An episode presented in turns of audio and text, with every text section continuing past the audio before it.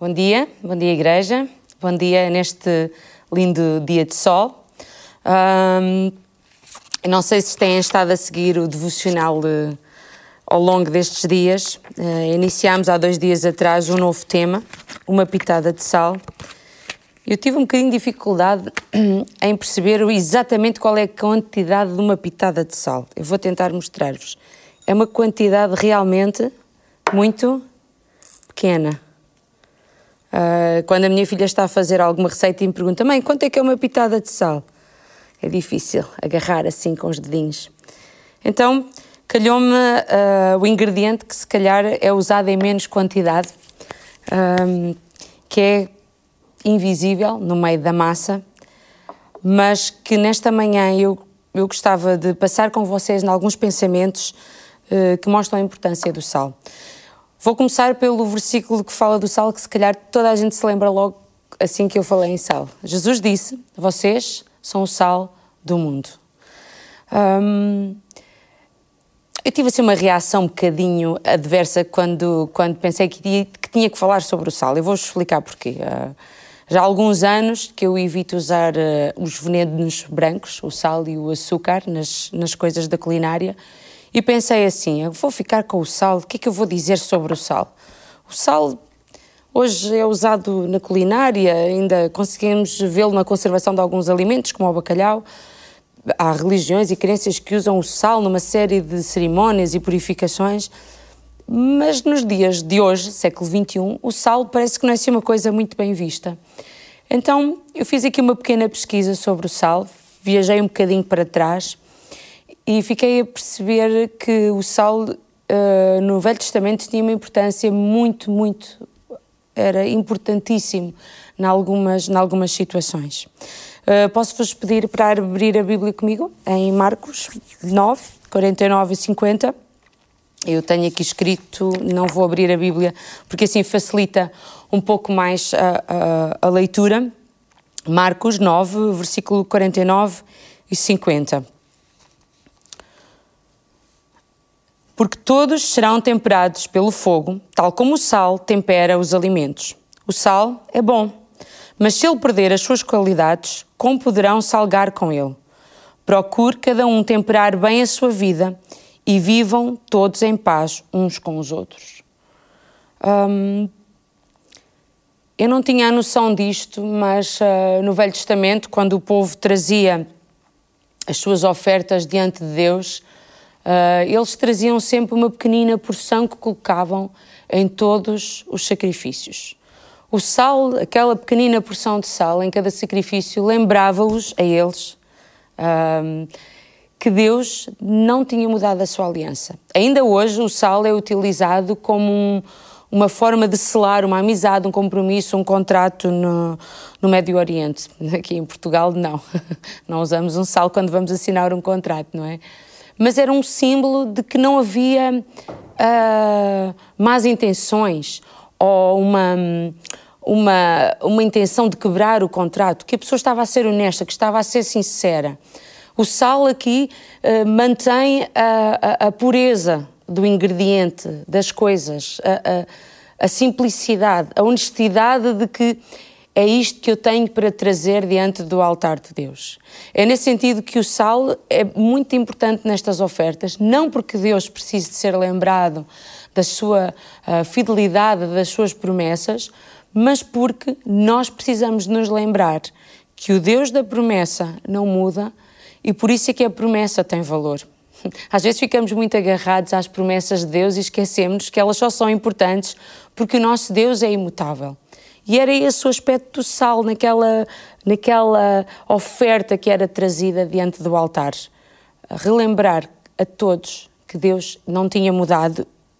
Eu não sei se vocês alguma vez pensaram nisto, mas quem instituiu os sacrifícios e todos os detalhes naquele sacrifício foi Deus. Ele instruiu Moisés, Moisés explicou ao povo como devia fazer e fico, fico hum, de certa maneira impressionada porque Deus coloca tanto detalhe na oferta, na maneira como eles deviam fazer, porque devia ser uma coisa importante, devia ser uma coisa sincera, honesta, mas devia ser alguma coisa feita com rigor.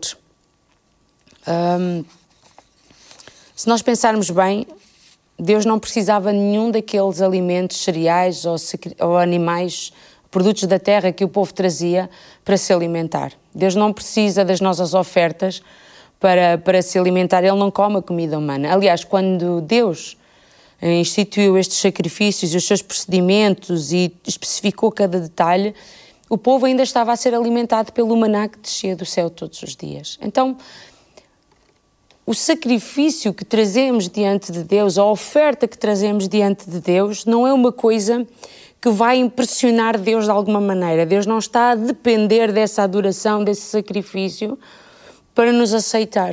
O sacrifício leva-nos a nós mesmos a pensar que nós devemos alguma coisa àquele que supre tudo na nossa vida.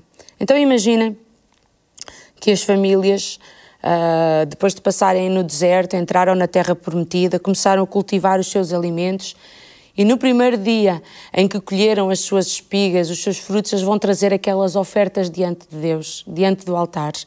E eles estão a preparar as ofertas, preparam aquela pequena quantidade de sal e lembram-se: Deus cuidou de nós no deserto e Deus cuida de nós agora nesta terra.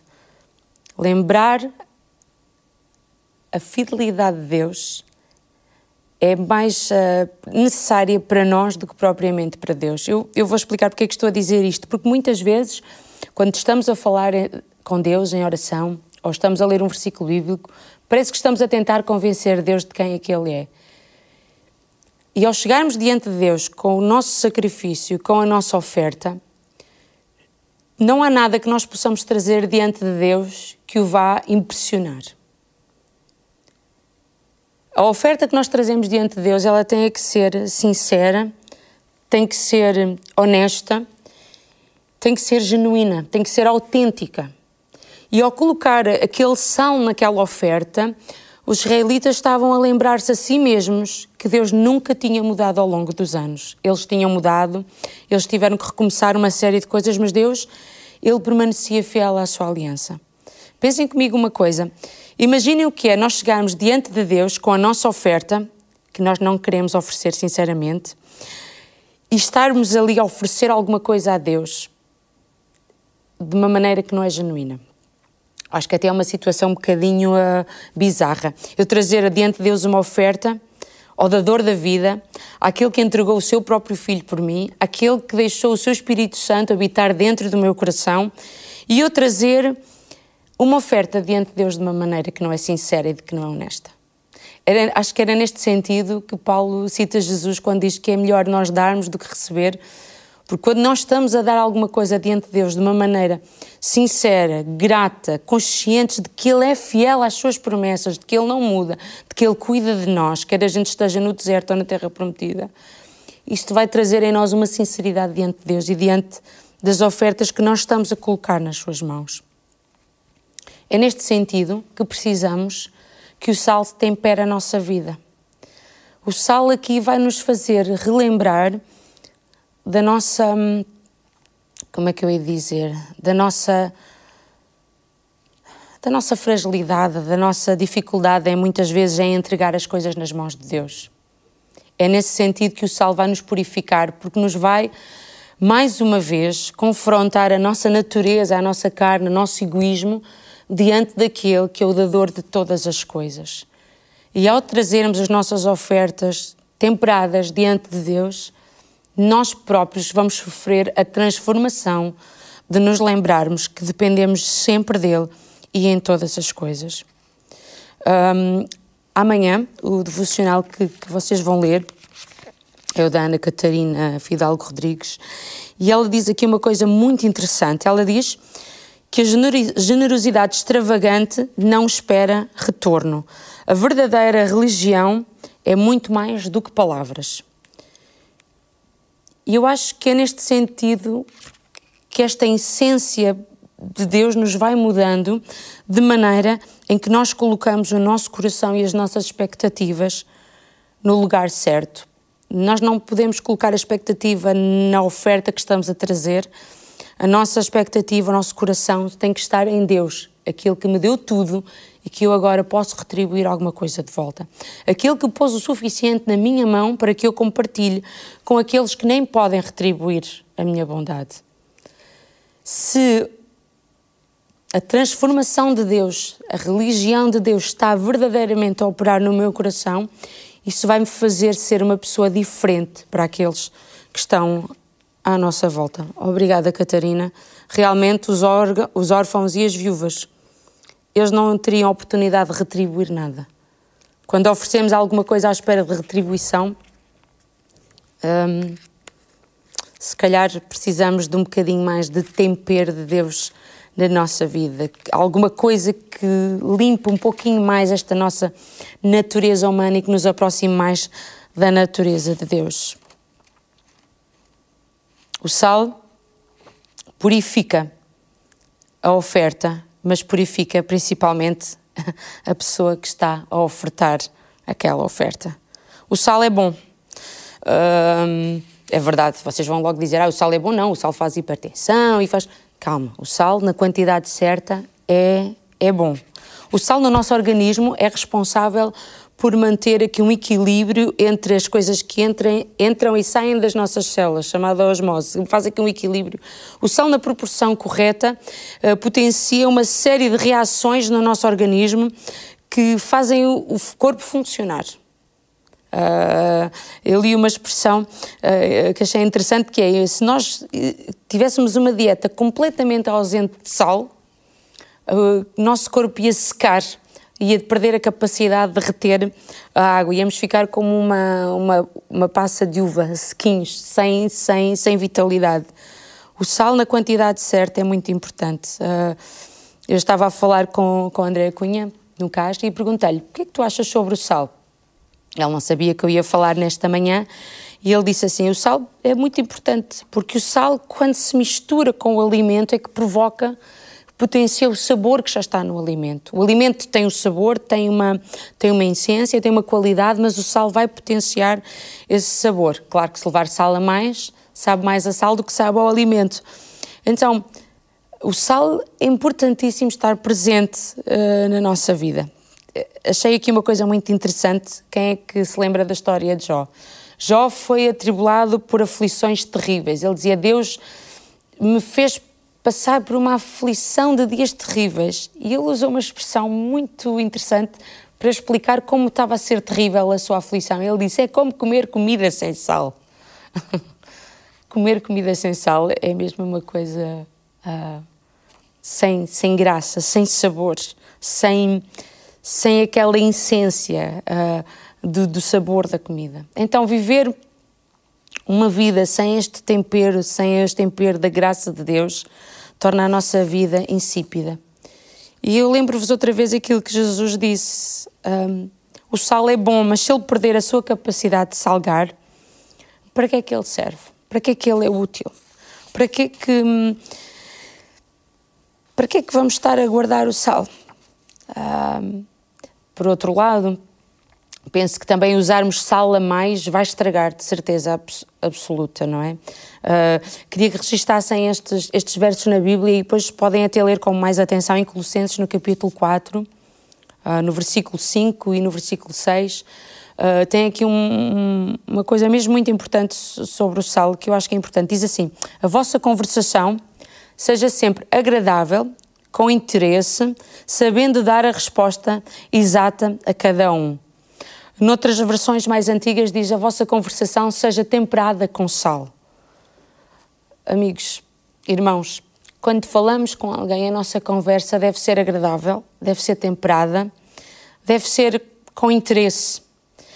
Eu não sei se vocês já conversaram com pessoas que debitam uma série de informação que leram, que aprenderam e falam, falam, falam, falam estão só a repetir coisas que ouviram, mas aquilo não tem nenhum interesse ou nenhum impacto na minha vida. Aquilo faz sentido, se calhar, na vida dela, mas na minha não, não provoca nada.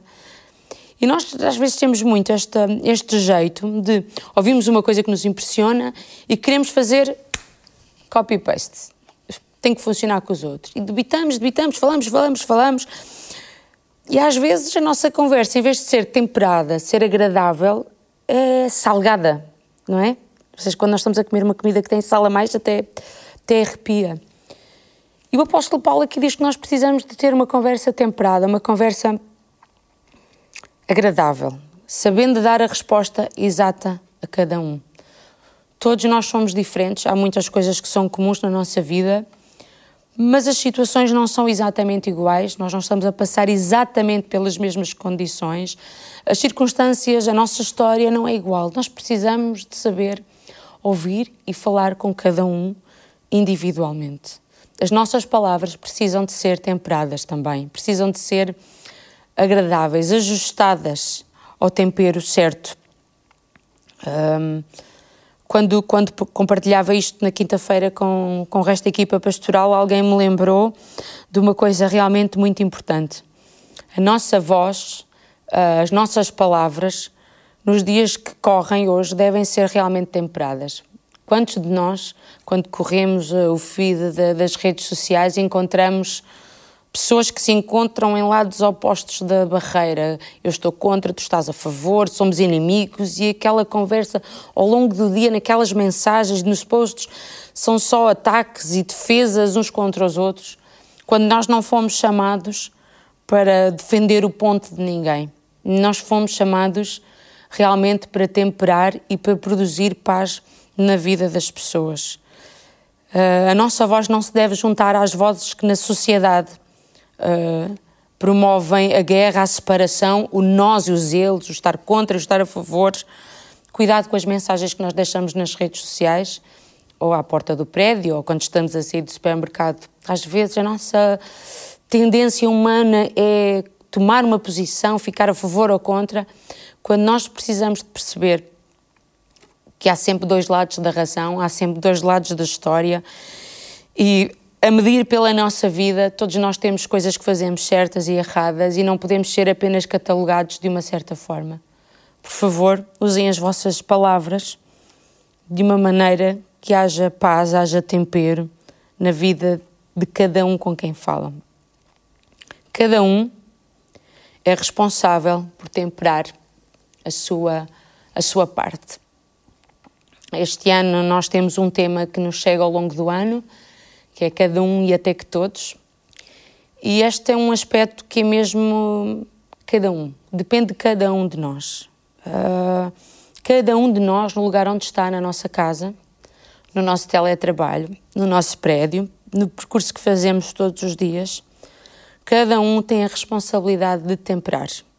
Eu não sei se vocês repararam que eu não disse a palavra salgar. Tenho usado a palavra temperar muitas vezes. É preciso aqui um equilíbrio, não é? Todos nós temos a responsabilidade de temperar.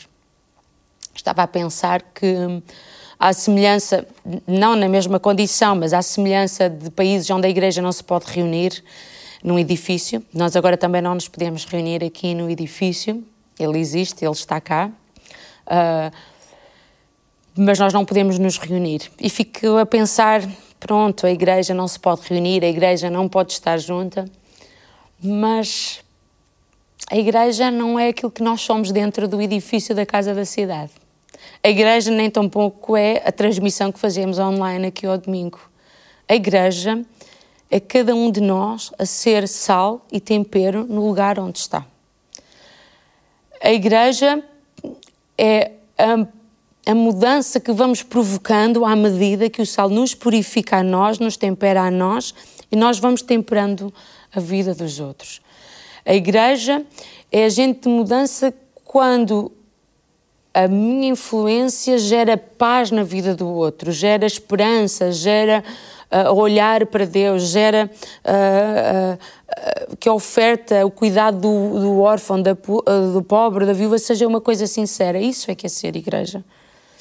Se pensarmos o sal que está dentro do saleiro, não faz Nada. Eu tenho um saleirozinho ao lado do fogão, aquele sal que está dentro daquele pote não faz nada a não ser que eu misture no meio da comida. E eu acho que nós hoje, como igreja, temos que pensar na nossa intervenção assim, onde nós estamos. Nós precisamos de estar misturados com a cidade, com as pessoas, com as dificuldades, atentos, disponíveis para que a nossa vida tempere a vida do outro. O sal dentro do saleiro não faz nada. O sal é necessário quando está espalhado pela cidade. Um, há muitos países que têm esta dificuldade de não se poderem reunir abertamente E isso nunca foi impedimento para que a igreja crescesse, para que Jesus fosse conhecido e para que a cultura do país fosse mudando pouco a pouco. Eu pergunto se cada um de nós está a assumir a responsabilidade de transformar, de temperar, de hum, modificar a cidade, o lugar onde eu estou, na minha família, na minha casa, no meu trabalho, em tudo. Eu preciso de ser verdadeiramente sal. Foi este o desafio que Deus nos fez. Em Lucas, no capítulo 14, no verso 34 e 35, Jesus acrescentou acrescentou, bem, deixa-me então explicar o que é que ele acrescentou. Jesus dá-nos uma série de, de condições e de parábolas que mostram qual é o custo ou qual é hum, o valor de decidir ser um discípulo. Portanto, se nós lermos do versículo 25 até ao 35, Jesus está a dar o exemplo de pessoas que vão construir uma torre, mas não calcularam meio preço da torre e chegaram ao meio da torre e a torre não foi construída. Ou, ou de alguém que pensou em entrar numa batalha e depois, afinal, já não tinha soldados suficientes e teve que fazer um acordo de paz.